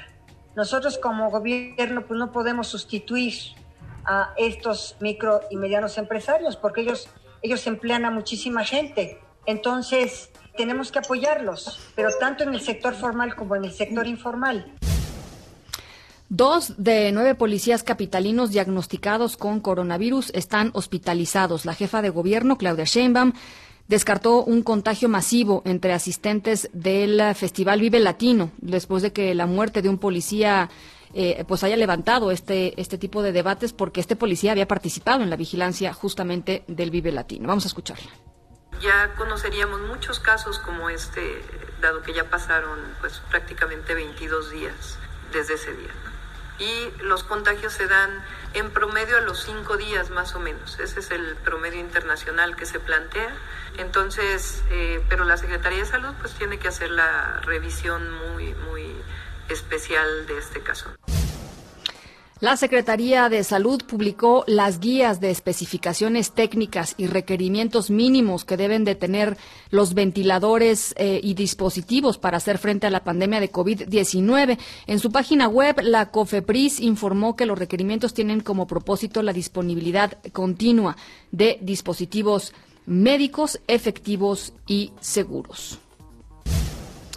El presidente de Estados Unidos, Donald Trump, aseguró que pedirá más recursos al Congreso para hacer frente al coronavirus. Apenas en marzo pasado, aquí se los platicamos, aprobó un paquete enorme de dos billones de dólares. Autoridades sanitarias advirtieron que ese país se prepara para su peor semana por esta pandemia.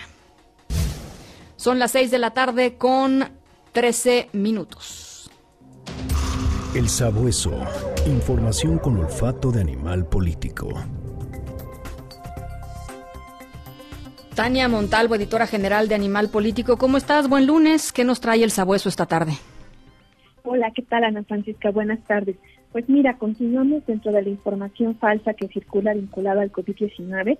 Siguen apareciendo eh, supuestos oficios de instancias oficiales con mentiras. En este caso se trata nuevamente de un, de un supuesto comunicado que tiene el logo de la Secretaría de Salud y que señala que a las personas que salgan de sus hogares y que sean vistas fuera de su casa sin que tengan un propósito laboral o de necesidad básica, se les va a colocar un brazalete amarillo un brazalete amarillo que va a tener la, la, la, clave del gobierno, una clave de gobierno federal, y que con esta clave, en caso de que ellos necesiten eh, algún tipo de servicio de salud o que llegan a presentar síntomas del COVID-19, pues que no van a ser atendidos por ninguna instancia de salud del país que con este brazalete se les va a identificar para eh, saber quiénes salieron de sus hogares y que por tanto si después resultan enfermos no reciban ningún tipo de atención médica dentro de ningún hospital público del país.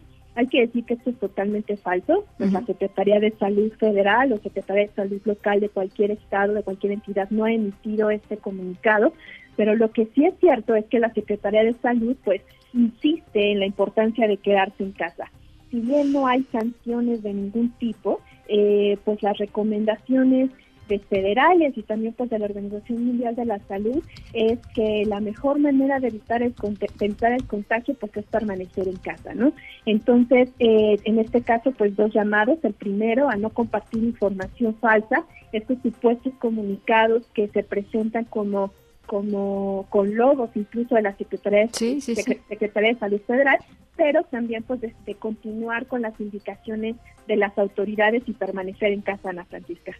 Qué barbaridad. Es que es que es muy estamos viendo justamente lo que hemos estado platicando las últimas pues las últimas semanas, Tania, este asunto de utilizar los logos, los colores, las tipografías, la verdad es que puede resultar muy confuso para muchísimas personas que quizás no están tan eh, pues tan familiarizadas con, con algunos de los de las trampas de que caen en, la gente en internet, pero es muy importante decirlo, lo todo lo que sea, cualquier duda que tengan, digamos, hay que recurrir a las fuentes eh, eh, originales, a las fuentes oficiales, la Secretaría de Salud, por supuesto, o también acercarse a ustedes al sabueso en arroba el sabueso AP o en la página de internet eh, o en el correo electrónico que por supuesto les compartimos ahorita a través de nuestras redes sociales para que si tienen alguna duda de lo que están viendo, de lo que están leyendo, no saben si es efectivamente verdad o no, puedan pues consultar con gente que tiene la, pues, las herramientas para, para verificar que los datos sean, sean verídicos, Tania.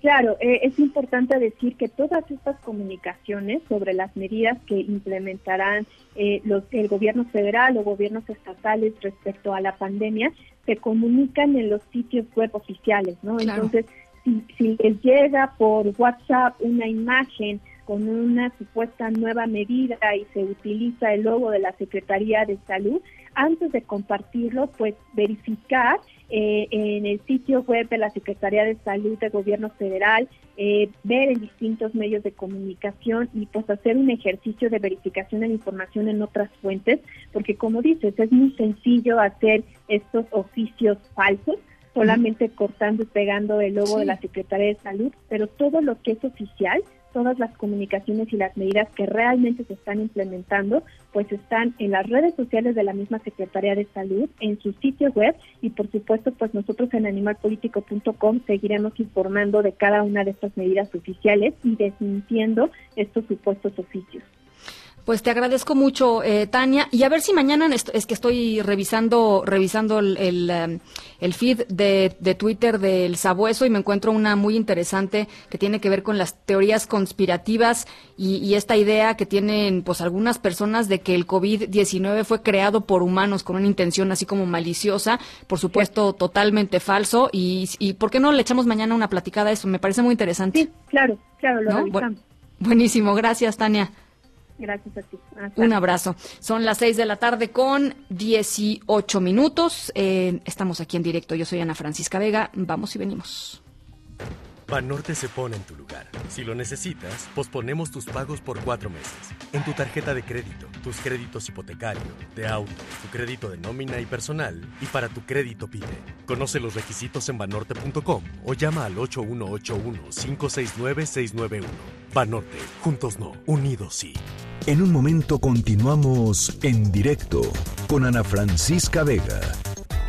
Continúas escuchando en directo con Ana Francisca Vega por MBS Noticias.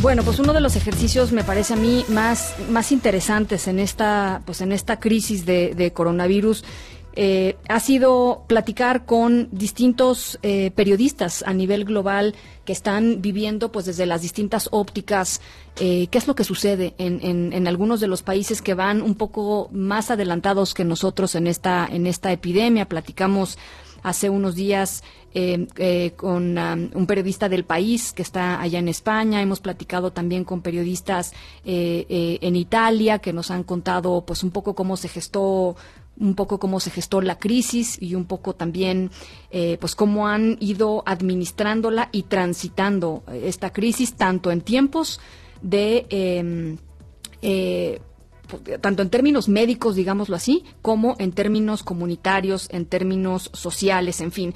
Bueno, pues eh, justamente con este esfuerzo de, em, de pues llegar a, más lugares y ver más voces, estas voces que han estado pues ya algunas semanas adelante de nosotros.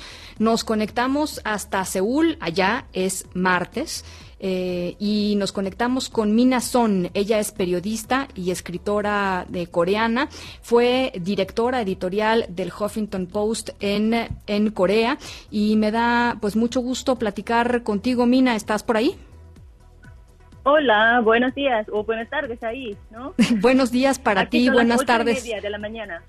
Buenas tardes para nosotros, son las seis, seis y veinte de la, de la tarde. Mina, me da realmente mucho gusto platicar contigo eh, y cuéntanos un poco cómo, cuál es la situación en esos momentos en Corea. Tenemos mucha idea, por ejemplo, de que en Corea han, tenido una estrategia de hacer muchísimas pruebas y acompañarlo de otras, de otras acciones más eh, eh, para tratar de contener el brote y bajar la, la curva.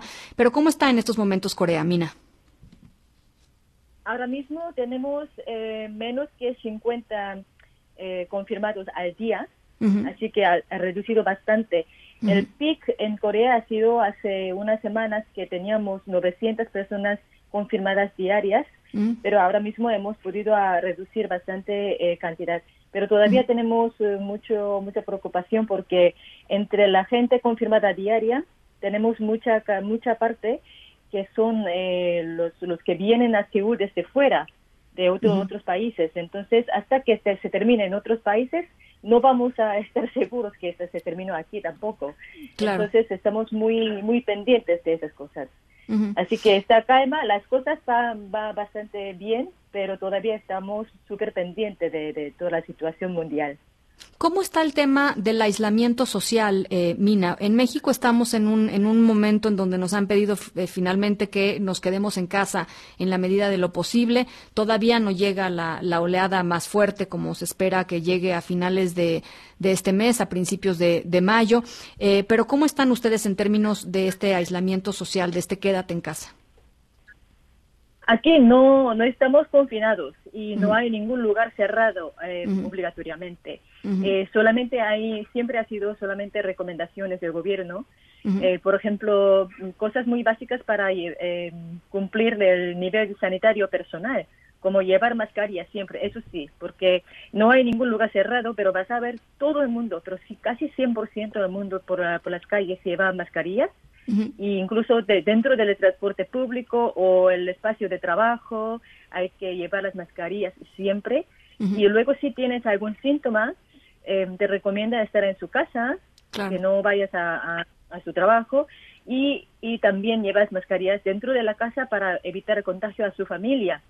Y luego, eh, por ejemplo, los, los lugares públicos como museos o, o escuelas, eh, las escuelas están cerradas hasta hasta no, no, sabemos cuándo, porque dan cursos en línea de momento y no hemos decidido exactamente hasta cuándo vamos a cerrar. Pero los museos o gimnasios o algunos otros lugares que se, se junta mucha gente, está recomendado que, que la, responsable tiene que mantener dos metros entre todas las personas y si no es posible hay que cerrarlo. Y si, se, si ellos no han seguido los seguimientos y, y se encuentra alguien contagiada, entonces ellos tienen que pagar todo el tratamiento para esa persona confirmada. Entonces, aquí la gente no, no hay nada obligado, pero la gente sigue más o menos súper disciplinado y así mantenemos. Pero todavía, eh, como, como te he dicho, que eh, tenemos muchas precauciones porque ahora el eh, tiempo está muy bonito y la gente quiere salir porque hace mucho tiempo que ya no hemos reducido esa gran parte de las actividades sociales. Es muy duro, ya lo sé. O sea, la han, reducido literalmente, Mina, por convencimiento propio. No hay un, como tú dices, no hay una no hay una reglamentación, no hay una directiva desde el gobierno central de no salgan de sus casas, simplemente es, es eh, algo que ustedes mismos han ido reduciendo conforme ha ido pasando el tiempo. Exacto, es, eh, ha sido solamente una recomendación como distanciamiento social, lo llamamos, y, y, por ejemplo tienes que reducir tu, tu actividad social y eh, intentamos evitar las cosas que, hacíamos antes, pero no hay nada eh, obligatoriamente em, cerrado o, o prohibido. Oye, otra de las cosas que hemos leído con muchísimo interés eh, eh, alrededor del mundo sobre la experiencia coreana tiene que ver con el, con el tema de las pruebas, ¿no? La cantidad de pruebas inmensa, cantidad de pruebas que han que han que lograron, que han hecho eh, y además con esta estrategia de rastrear a los ciudadanos que tuvieron contagio o que tuvieron contacto, perdón, con las personas que, que, resultaron positivas con el COVID-19, incluso utilizando pues tecnología muy avanzada. ¿Por qué no nos platicas un poquito sobre esto, Mina? Sí, primero, em, justo después de MERS, eh, epidemia de MERS 2015, el gobierno coreano ha empezado a preparar ya para la siguiente epidemia. Como resultado, un equipo especialmente formado eh, dentro del gobierno para la prevención de la enfermedad infecciosa ya existía y se reunía regularmente desde entonces para poner las cosas bien preparadas. Y justo el 17 de diciembre el año pasado hicieron también un entrenamiento imaginario para una posible epidemia. Así que como estábamos bien preparados en varios sentidos, cuando escuchamos las noticias en Wuhan, el gobierno con este equipo han tomado decisiones muy rápido y ha recomendado ya a las empresas que producen kit diagnósticos, que tenemos un, más o menos como 20, para desarrollar las pruebas para coronavirus. Y entonces ya teníamos este, esta prueba que rápida que dura solo seis horas para ver el resultado de para el COVID-19 antes que llegara el coronavirus en Corea. Em, entonces, hemos podido hacer eh, muchas pruebas entre 15.000 y 20.000 al día hasta ahora. Y sobre todo cuando encontramos la paciente 31, que fue el inicio de infección colectiva, Em, es esta eh, persona que, eh, perdón que te interrumpa, Mina, pero es esta, esta mujer que se sintió mal y fue en varias ocasiones a, distintos médicos, a distintos niveles hospitalarios, pero en el, en el Inter, pues contagió a un montón de personas, ¿no? Sí, ella estuvo en un servicio religioso y ahí había como miles de personas juntos, porque fue un evento especial de ellos, algo así. Entonces, em, eso, eh, el, gobierno se ha dado cuenta enseguida que, que esto puede ser un, una infección colectiva, pero muy grave. Entonces, han, han empezado a hacer investigación de trayectoria de esa persona y han obligado a todas las personas que estuvieron en, este servicio religioso, también eh, los contactos cercanos de esas personas a hacer las pruebas cada día. Eh, así hemos empezado y también ha ayudado, como has comentado, que aquí en Corea tenemos una página web, una plataforma del gobierno donde todos los ministerios abren toda la información que no sea confidencial o, que no invade la privacidad de, ninguno. Claro. Em, que revela, de, divulga toda la información para que se, lo, vean todos los coreanos. Y eso se retira directamente al tiempo a las páginas web de las instituciones municipales y esa información está compartida para todos los coreanos para que puedan crear alguna aplicación, página web o programas. Y unos estudiantes eh, universitarios han creado una página web donde eh, se puede utilizar en su, celular. Podemos mirar em, cada día, ver eh, cuántos contagiados y cuántas personas recuperadas y toda esa información. Más, si quieres ir a algún lugar, puedes chequear el estado de contagio de ese barrio con esta aplicación para ver si eh, si ese mercado y si es centro de, comercial ha estado seguro o no, para evitar que tú vayas. O si no también para ver si algún contagiado ha estado en un lugar donde tú estuviste sin querer, entonces tú puedes ir directamente a, someter un test. Así que hemos evitado bastante con esta tecnología también. Pero una cosa que, que, la gente no sabe exactamente bien desde fuera es que eh, mucha gente, yo, yo, sé que hay un debate que quizás eso invade la privacidad, pero no, porque no revelamos ningún dato personal, no, no, se sabe, no se sabe cómo se llama o dónde vive o a qué se dedica ni nada. Pero solamente los seguimientos de esas personas para que la gente pueda evitar ir al mismo lugar para, que sea contagiado. Impresionante. La verdad, muy impresionante, Mina. Finalmente te quisiera preguntar sobre, sobre eh, los servicios de salud, lo que hemos visto en, en por ejemplo, en, Wuhan, en China, con esta construcción rapidísima, ¿no? En 15 días de un par de hospitales que pues, literalmente yo creo que esa fue la llamada de atención en todo el mundo, ¿no? De, estas imágenes fueron muy, muy impactantes eh, alrededor del mundo. Y, y, vemos ahora lo que está pasando en Italia con los hospitales y el sistema colapsado. Vemos lo que está pasando en España y el sistema también colapsado. Vemos lo que ya y leemos lo que está sucediendo en Estados Unidos, en algunas ciudades en donde tampoco se dan abasto. Eh, y quisiera preguntarte sobre cómo fue procesado todo esto en, en Corea. En Corea, como, como yo había comentado antes, eh, después de la epidemia de MERS, el gobierno ha montado varias empresas, pero muchas empresas para producir todos los eh, tipos de productos de sanitario, por ejemplo, las, los trajes de protección o de mascarillas o guantes, eh, todas esas cosas primero. Y luego, en Corea, el número de camas en hospitales son unas... Eh, 570 mil más o menos. Eh, es el número dos de OECD, de, países de OECD, que es como casi casi los top del mundo. Entonces, eh, gracias a este sistema que ya teníamos bastante eh, camas preparadas y, el sistema de hospital, ya ha sido posible manejar esta epidemia con, con menos riesgo porque se podían dividir las camas para los que están en el estado grave y los que no, para que no se contagien entre ellos. Y, y, no habían casi nada de contagio a la gente sanitaria. Nosotros teníamos, eh, hasta ahora tenemos 240 personas eh, infectadas sanitarias, pero pero eh, más que 80% de, de ellos se contagiaron en su familia o una cosa así de contagio local, no en hospital.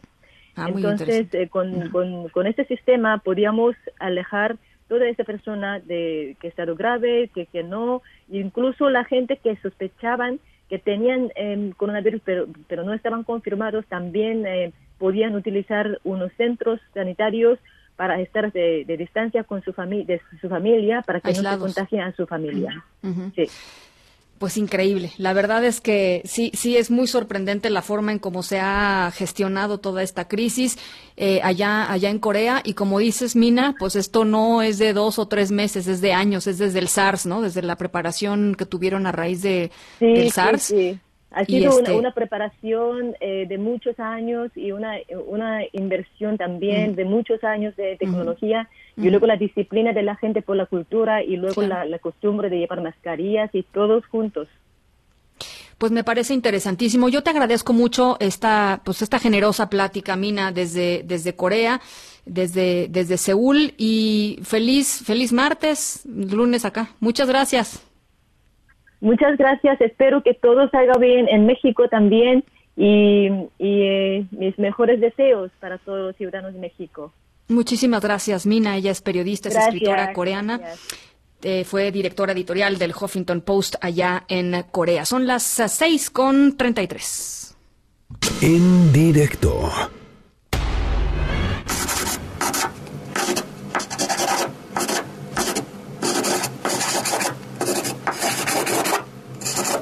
Bueno, ya les decía que tenemos un señor muy antojadizo allá en Monterrey, Nuevo León, eh, en plena cuarentena y bueno, pues supongo que no hay cosa más desesperante que andar con un antojo en plena cuarentena, eh, sobre todo cuando uno es claramente muy antojadizo. Bueno, pues esto llevó a esta persona a escribir una pequeña, pues una pequeña misiva, una pequeña carta. Eh, él se llama Antonio Muñoz y lo que quería era pues básicamente pues echarse unas papitas, la verdad. La tienda la tienda donde uno podría normalmente comprar papitas está justo enfrente de su casa, pero pues él no quería salir por la cuarentena, estaba pues, muy convencido de quedarse en su casa, bien hecho por Antonio Muñoz. Entonces decidió hacer lo siguiente, agarró papel, pluma y escribió una nota al vendedor de la tiendita.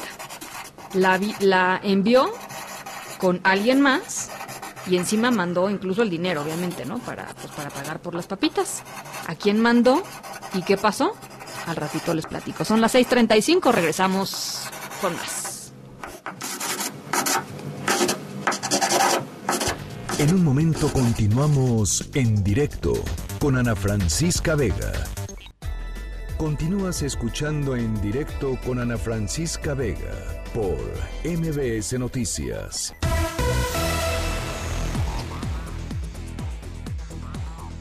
Bueno, gracias a toda la gente que nos está escuchando y que nos está escribiendo a través de nuestro número de WhatsApp.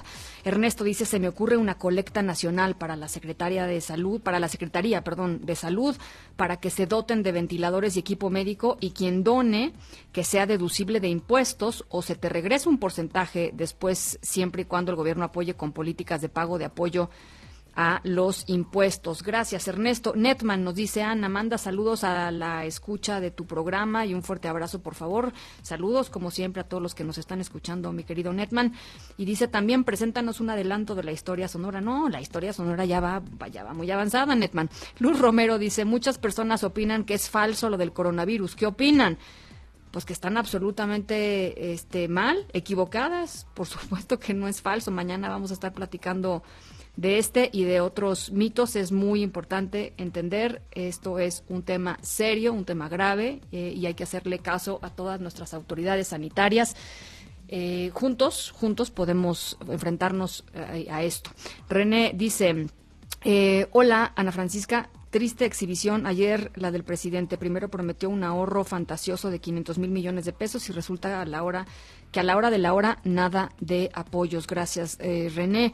Daniel, eh, muchas gracias, Daniel Mesa, por eh, escucharnos. Eh, tributo, dice mi querida Ana Francisca, lo que acaba de decir el doctor Pacheco del Instituto de Matemáticas Aplicadas de la UNAM sobre la relatividad de la medición de los datos y los comparativos de máximos y mínimos es una gran explicación de la energía en reposo. Gracias. Jorge Domínguez dice de tiempo. De tiempo te seguimos y ya no apareces en Foro TV a las 8 de la noche. ¿A qué hora sales ahí? No, es que fíjate que nos están turnando. Este, hoy regreso, hoy regreso a tele a las siete y media de la noche. Muchísimas gracias, Jorge, por por acompañarnos aquí y allá. Gregorio García dice, se me antojaron unas papitas con salsa valentina. Pues sí.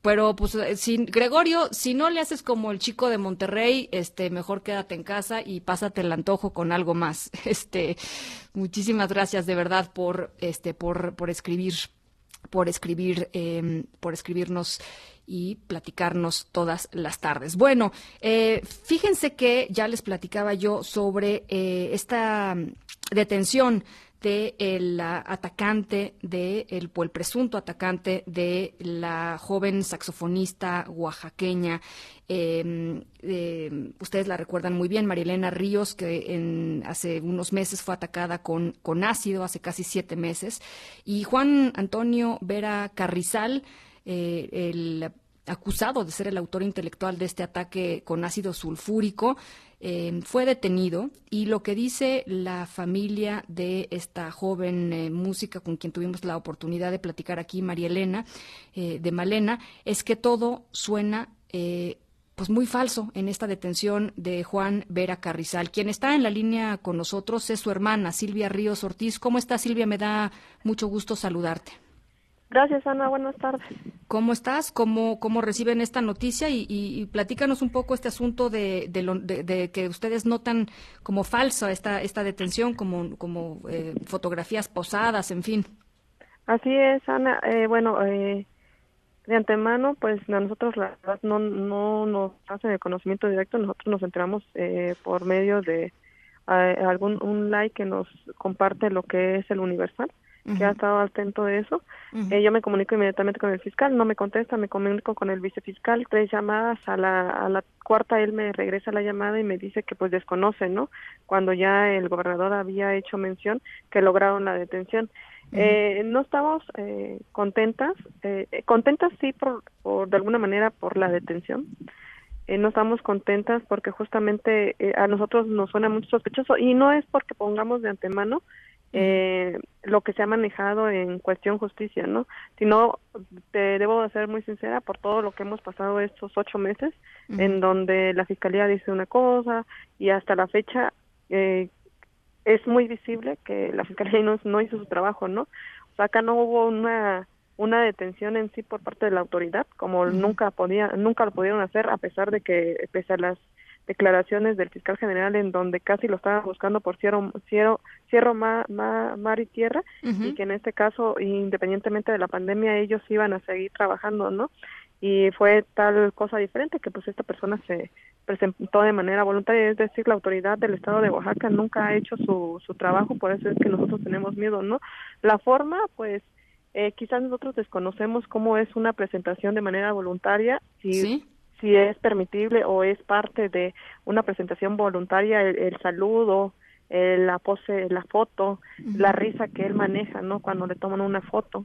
Entonces, es lo que a nosotros nos llama mucho la atención, justamente, que esta es la semana eh, que se ha manejado por todos los medios, esta es la semana más fuerte y delicada en, cuestión de la pandemia, y pues que obviamente la semana pasada hubo una detención, eh, misma detención, que no se habló nada de, de, esa, de esa detención y pasó de manera muy rápida, ¿no? Y que fue uno de los autores intelectuales en el asunto de mi hermana María Elena y que hoy en día en esta semana muy pesada pues se habla de otra detención ahora sí del que buscábamos justicia.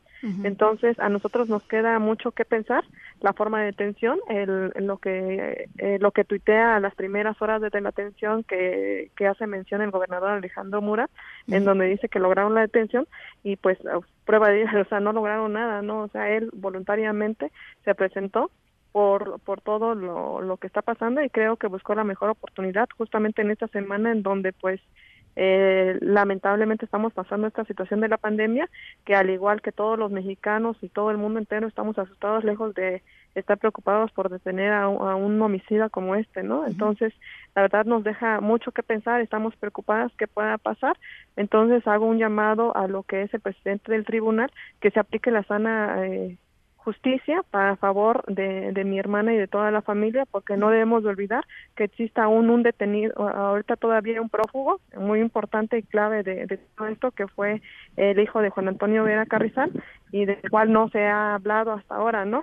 Entonces, nosotros seguimos en, en, el mismo estado de vulnerabilidad, pues porque pues sigue eh, uno de los autores intelectuales quien contrató, eh, llamó, eh, pagó y fue su hijo, ¿no? Entonces, la verdad sí, sí, nos preocupa mucho. Mi hermana ahorita está así en shock. Ella no, no quisiera dar en estos momentos entrevista porque pues obviamente hace unos escasamente menos de media hora eh, o sigue la entrevista por parte del, del fiscal general en donde la verdad a, ya cuatro cuatro detenciones con este señor pues la verdad dentro de sus conferencias ha dicho muchas mentiras. Entonces nosotros estábamos esperando no qué, qué decía en su conferencia pero pues da la casualidad que justamente en la hora de la conferencia pues se va a dar por inicio la audiencia y la verdad yo no he podido o no he tenido la oportunidad de escuchar toda toda la conferencia o, o no, totalmente toda la conferencia, que en estos momentos no sé si terminó o sigue dando el tribunal, el fiscal general. Bueno, pues eh, Silvia, te agradezco mucho esta, esta reacción eh, eh, inmediata de bote pronto de, de, lo que está sucediendo esta tarde. Tomamos nota de la posición que tienes tú, que tiene la familia, que tiene la propia María Elena y estamos muy pendientes de lo que salga de Fiscalía y, por supuesto, del caso, ¿no? Este, sí, gracias a ustedes por hacer posible todo esto y espero que nos sigan apoyando en que todo esto sea transparente y legal como debe de ser. Te mando un abrazo, Silvia, otro para María Elena. Gracias. Gracias. Edictos, con Enrique Rodríguez. Enrique Rodríguez, ¿cómo estás? ¿Qué tal? Qué gusto saludarte, Ana Francisca, en este lunes ya de Semana Santa. Igualmente, Enrique, pues eh, aquí, este, en la, en la sana distancia, este, pero te saludo con mucho gusto. Y extrañándolos a, ustedes allá en la cabina, pero bueno, acá estamos eh, cumpliendo como debe de ser eh, la cuarentena. Y para hablarte, Ana Francisca, de temas jurídicos que tienen que ver con esta etapa crítica que estamos atravesando en el país. Actualmente estamos transitando una emergencia sanitaria por causa de fuerza mayor. Esto nos lleva a analizar cosas que se pueden hacer jurídicamente y otras que no se pueden hacer jurídicamente. Las que sí se pueden hacer eh, tienen que ver con la revisión de muchos contratos, millones de contratos en los que fue imposible prever la llegada de una pandemia, Ana Francisca. Sus afectaciones son una causa externa no atribuible a las partes, lo que jurídicamente tiene los efectos de un caso fortuito, por eso se le llama de fuerza mayor.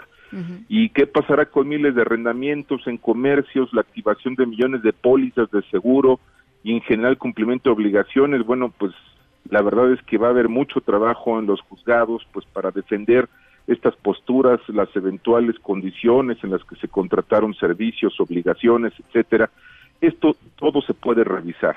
A medida que los que los juzgados normalicen su actividad, pues eh, se va a poder eh, eh, ir revisando todo este contexto de, de, obligaciones y de contrataciones. Lo que no se puede hacer, Ana Francisca, es esto que escuchamos ayer en el mensaje del presidente de la República, ayer por la tarde, este tema que ha generado controversia y muchas opiniones en, los, en las últimas horas respecto al aguinaldo. El presidente de la República anunció que se hizo una consulta, dijo que hay un consenso, no sabemos los detalles de esta consulta. ¿Entre cuántos? Eh, eh, eh, entre cuántos y entre quiénes fue este consenso, la verdad lo desconocemos, pero para no poner palabras en su boca, escuchemos lo que dijo tal cual ayer en su mensaje. En esta crisis, subrayo, transitoria, a cada quien le toca hacer su parte de manera específica, informo que he hecho una consulta y hay un consenso.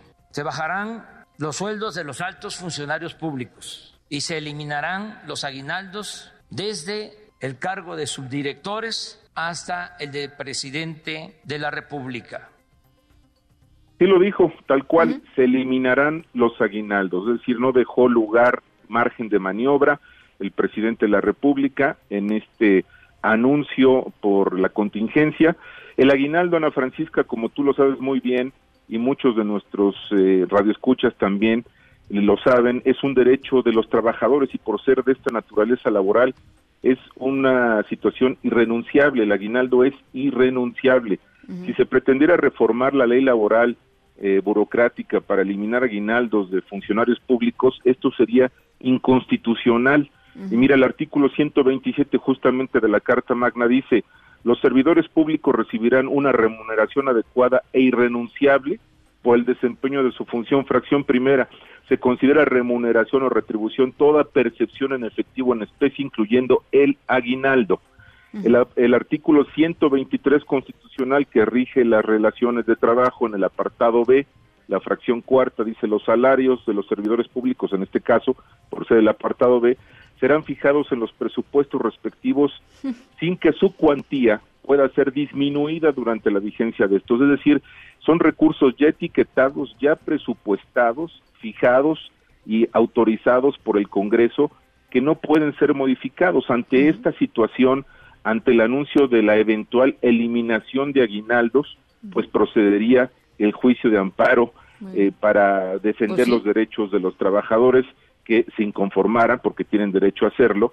Eh, y lo que me llama mucho, mucho la atención, Ana Francisca, es que la Secretaría del Trabajo no ha dicho una sola palabra respecto a este tema cuando es un, eh, una situación que le atañe directamente y que ha preocupado a miles de trabajadores del Servicio Público Federal. Pues seguramente veremos una buena cantidad de, de amparos por ahí este, en, los, en los próximos eh, días y meses. Eh, ya lo estaremos platicando. También me extraña que no, me extraña y no que no haya salido este, la secretaria del Trabajo. Te, te Tienes toda mucho. la razón. Nos extraña, pero tampoco nos extraña. Sí. Te, te- te mando un abrazo, Enrique. Igualmente, cuídense mucho. Linda semana, a las 6 de la tarde Buenas con 50 tardes. minutos. Nos vamos a la pausa. Regresamos con el cierre del programa. En un momento continuamos en directo con Ana Francisca Vega. Continúas escuchando en directo con Ana Francisca Vega por MBS Noticias.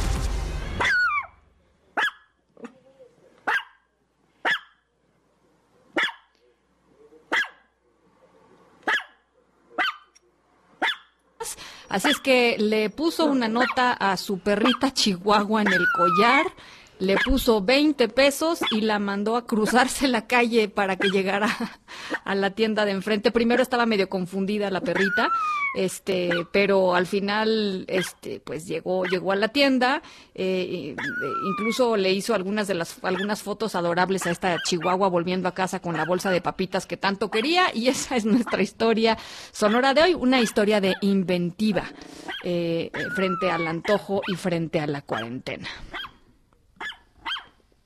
MBS Noticias Contigo en Casa tiene para ti notas positivas. Caminito de la escuela, apurándose a... Karime López, platícanos de qué traes la nota hoy. Ana, buenas tardes. ¿Qué onda? Hoy Cuéntanos. tenemos una recomendación de cursos que pueden tomar en línea de algunas de las mejores universidades del mundo. Te voy a dar algunos ejemplos muy rápidamente. Eh, por ejemplo, se trata del Instituto Tecnológico de Massachusetts, el MIT, que cualquiera lo asociaría con carreras relacionadas con ingeniería, pero dicho no, hay de comunicación, ciencias sociales, negocios. Ese es solo un ejemplo. Hay de la Universidad de Stanford, de Princeton, bueno, hasta de la Universidad de Londres, la Escuela Imperial de Londres. Son Órale, muchos muy bien. cursos, algunos en inglés y en español. Para darles toda la lista, les recomiendo que se metan a la página de mbsnoticias.com. Ahí pueden encontrar la nota donde vienen los cursos y más información del coronavirus. Ah, son gratuitos, eso es muy importante mencionarlo. Buenísimo, te agradezco mucho, Karime. Ana, buenas tardes. Cuídate mucho, Karime López, eh, las 6.55 nos vamos. A nombre de todos los que hacen posible este espacio informativo, gracias por acompañarnos en este arranque de semana. Yo soy Ana Francisca Vega, se quedan como siempre con Gaby Vargas y después ya saben, charros contra gangsters. Pasen buena tarde y nos escuchamos mañana. MBS Radio presentó En directo con Ana Francisca Vega por MBS Noticias. Este podcast lo escuchas en exclusiva por Himalaya. Si aún no lo haces, descarga la app para que no te pierdas ningún capítulo. Himalaya.com